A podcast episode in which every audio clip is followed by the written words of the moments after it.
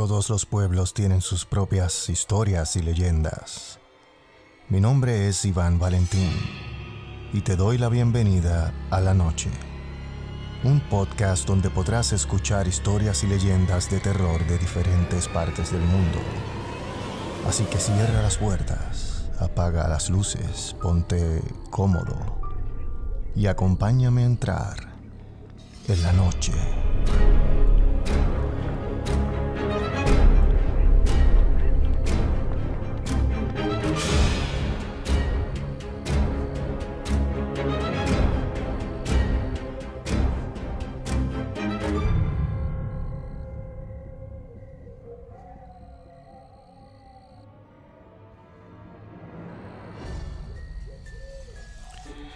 Bienvenidos a otro episodio de la noche. En este episodio les traigo una leyenda basada en uno de los lugares más icónicos de Puerto Rico, la Garita del Diablo. Existen muchas leyendas alrededor de dicha garita. La versión que les voy a narrar data de 1790 y fue publicada en 1924 en el volumen 4 del libro Leyendas puertorriqueñas por Cayetano Col y Toste. Cayetano Col y Toste fue un médico, historiador, escritor puertorriqueño y actor. Nació en Arecibo, Puerto Rico, el 30 de noviembre de 1850 y murió en Madrid, España, el 19 de noviembre de 1930. Sin más preámbulos, la noche se complace en presentar La Garita del Diablo de Cayetano Col y Toste.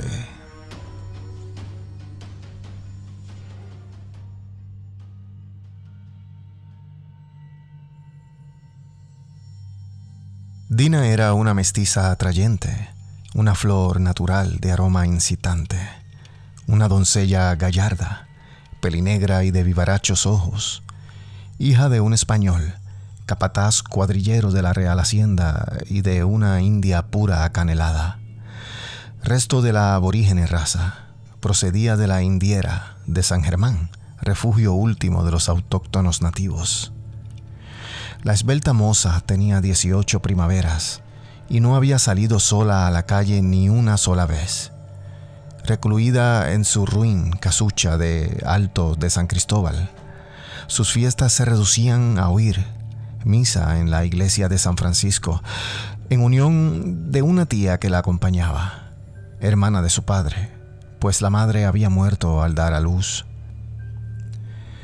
Los mayores embelezos de Dina eran ver desfilar las cuadras del regimiento fijo de artillería, cuando a tambor batiente pasaban frente a su terrera casucha los esbeltos militares, a cumplir el precepto religioso de los domingos aquellos muchachos fornidos, derechos, vestidos de blanco, portando el corto y ancho machetín, que al andar debatía sobre el muslo del militar. Le sorbían los sesos a la linda moza, recatada y novil.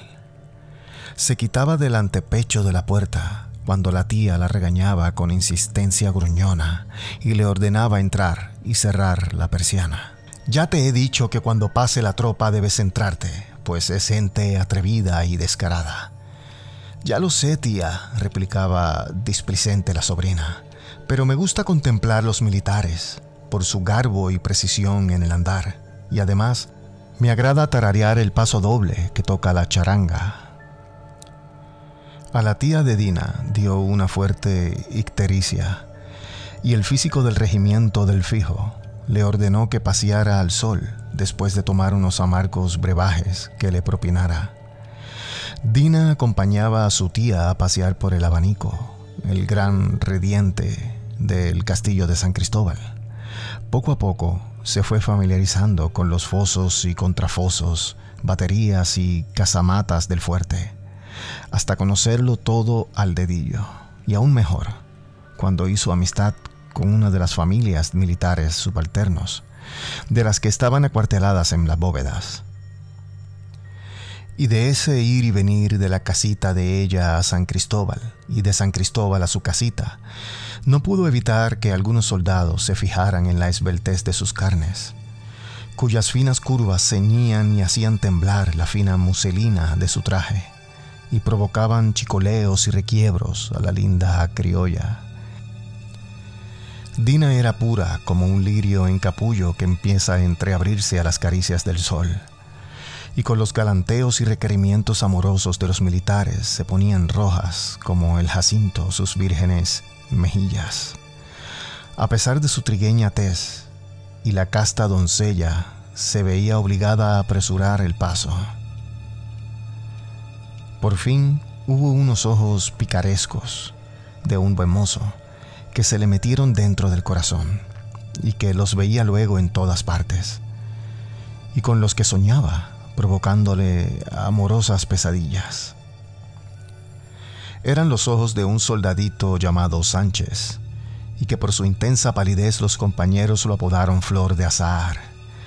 El atrevido galán era andaluz de buena cepa y tocaba la guitarra con facilidad extrema y trovaba de afición, entonando unas endechas con gracia y soltura. Había puesto sitio, como decía su capitán, a la plaza fuerte de la vecina moza, a la que dejaba loca y desesperada de amor con sus intencionadas coplas. Recogida la muchacha en su casita, solía oír el ritmo rascado de las cuerdas de la guitarra, que candenciosamente llenaban la atmósfera de sus dulces sones, sacudidas por la hábil mano de flor de azahar.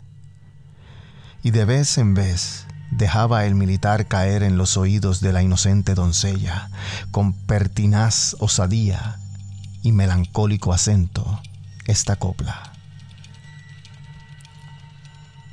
Bella Dina, bella Dina, quiéreme, por Dios, mi cielo, que la suerte es indina, sé tú, niña, mi consuelo. La moza acongojada y palpitante daba vueltas en su cama, como si su lecho tuviese espinas punzadoras, atosigada por la luminosa quimera de la vida, y tras lánguidos esperezos se entregaba al insomnio. La guitarra seguía gimiendo. De cuando en cuando la dulce canción y el veneno de la estrofa se filtraba lentamente en el alma de la infeliz doncella. Su espíritu quedó al fin aprisionado en la tela de oro de aquella melosa endecha que le urgía las entretelas del corazón.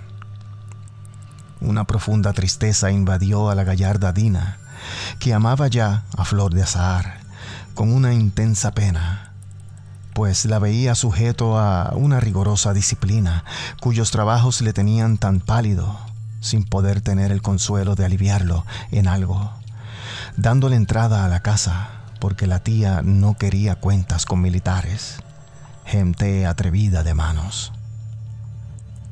En el castillo de San Cristóbal existe una garita alejada de la plaza que da al lado norte y parece que se interna en el mar. Es un punto estratégico para atalayar la costa hacia el escambrón y hacia el sospechado horizonte marítimo. En una de las noches que le tocaba a Sánchez la vigilancia de ese punto, sintió Dina deseos irresistibles de charlar con él, que era el único delirio de su fantasía. En todo el día no le había podido ver, y llegada la prima noche no hubo el consuelo de oír la canción favorita del lánguido son de la guitarra, que penetraba en su alma como una plegaria. Esperó la muchacha que su tía se durmiese, y una vez cerciorada de ello, al oír sus acompasados ronquidos, entreabrió quedamente la puerta de la calle y se deslizó por detrás de la muralla hacia la conocida garita que se destacaba con negruras de basalto entre el brumoso celaje de la costa del mar. Allí estaba haciendo fielmente su guardia Flor de Azahar. La luna cayendo hacia poniente lanzaba mortésinos resplandores. El mar cabrillaba rápidamente con los últimos reflejos de la protectora de los amantes. Y la ola, sin murmullos, lamía suavemente los peñascales. Cuando un rayo lunar, rompiendo la bruma, lanzaba serpentinas plateadas, al caer sobre las dormidas ondas dejaban un rastro de luz, como bruñido acero refulgente. Sombras y tristezas rodeaban en torno del castillo y envolvían a Dina, que avanzaba con sigilo por conocida senda hacia el atalaya donde estaba su novio. Flor de azahar, dijo tímidamente la garrida moza. Cabe la garita con una voz suave y leda que rompió el silencio de aquella aterradora soledad. Sánchez oyó el amoroso suspiro de la doncella. Le palpitó el corazón con violencia, dejó el fusil y se precipitó a los brazos de Dina, cuya negra pupila de enamoro febril lo trastornó poniendo fuego de amor en sus venas. Único instante feliz de sus amores hasta entonces. Un tenue claro de la luna agonizante aprisionó en su argentino encaje a Flor de Azahar y a Dina. Dejemos al dulce misterio de la noche lo que es el dulce misterio de la vida. Centinela alerta, gritó al poco rato el guardia del caballero de Austria del castillo, y el grito del soldado vigilante fue repitiéndose de garita en garita, rompiendo el mutismo nocturnal de la fortaleza, hasta llegar a la que ocupaba Sánchez. El pájaro negro del silencio reinaba en aquellos contornos. Nadie contestó en el atalaya, cuya custodia correspondía a Flor de Azahar. La ronda de vigilancia encontró al día siguiente, al relevar la guardia, que Sánchez había desertado, dejado el fugitivo su fusil y su cartuchera en el lugar entregado a su lealtad. No era el primer caso que ocurría en aquella triste garita, así que la gente crédula y supersticiosa continuó afirmando que Lucifer con sus hechizos había cargado con el pobre soldado, que tal vez estaría en pecado mortal pero los muy duchos en el arte de querer fuerte se dejaban decir que para ellos Cupido era el que se había robado a Flor de Azahar, pues era gran coincidencia que también la bella Dina hubiera desaparecido de su casa. Tal vez la amante pareja se había refugiado en la sierra de Luquillo para formar allí su nido de ternezas plácidas. Desde aquel día, se llamó aquel sitio la garita del diablo, porque nadie quitó la estúpida vecindad que el espíritu maligno había intervenido en la desaparición de Flor de Azahar, el gran tocador de guitarra, y que la huida de Dina no tenía nada que ver con la desaparición del soldado desertor. Siempre el vulgo, ciego en sus necesidades, se inclina a creer más en el error que en la verdad.